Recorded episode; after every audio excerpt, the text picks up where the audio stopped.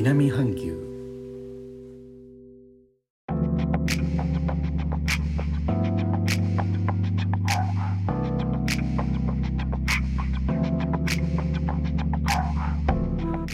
インドネシアから高野です。日本との間約6000キロ。インドネシアジャワ島中部の古い都ジョクジャカルタからお送りしております。日本とは一味も二味も違う東南アジアのライフスタイル声でお届けします。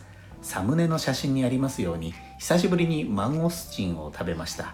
インドネシア語でマンゴスチンはマンギースと言います。まだ季節ではないと思うのですがインドネシア国内のどこからでしょうね。あの調べてみます。音声配信プラットフォームスタンド FM でちょっとだけ年の功のチャンネルから配信されているかほりさんは最近生のマンゴスチンを初めて試されたそうで感想を配信されています。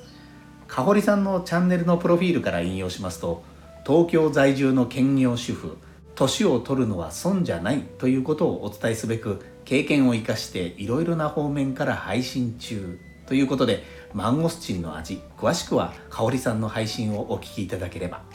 概要欄にリンク貼らせていただきます。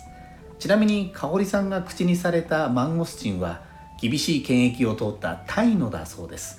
流通が発達していろいろ日本でも楽しめるようですね。今は海外旅行はほぼ無理といった状態ですがこうした品物は動いているわけでもし外国のこういうのを食べたよみたいな、え体験談ありましたらコメントや配信で教えてください。流通に助けられる農産物ということですが農産物自体も生産される方の大変なご苦労あってなるものです。スタンド FM でビュー農場社長の独り言のチャンネルから配信されているニーカップの鎌田さんは最近この感染症のワクチン接種を受けられたそうで体験談を配信されています。鎌田さんは北海道でピーマンやお米を生産されています。チャンネルのプロフィールから引用しますと山奥に住む農家の独り言です。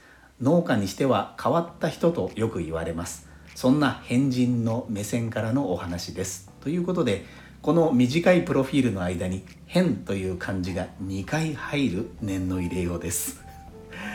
鎌田さん一時体調不良を経験されたようですがそれらの配信の中で地域的に接種場所まで遠い鎮痛剤解熱剤を用意するきちんと休むのも大事だが時間をかけても良い状況にしておくのも大事とお話しされていました。農家さんですから農産物をメールや書類のように寝かせておくことはできません。作業しないと品質の低下収穫の時期を逸してしまいます。先々のことを考えて準備をしておく。鎌田さんの作業の割り振りなどデリケートな段取りの作業に思いを馳せつついろいろと思い出す考えさせられることがありました。ちょっと長くなりましたのでこのお話次回に続けたいと思います。最後までお聴きいただきありがとうございます。レターコメントもお待ちしております。インドネシアから高野でした。それではインドネシア語でのご挨拶。またお会いしましょう。参拝。順パラギ。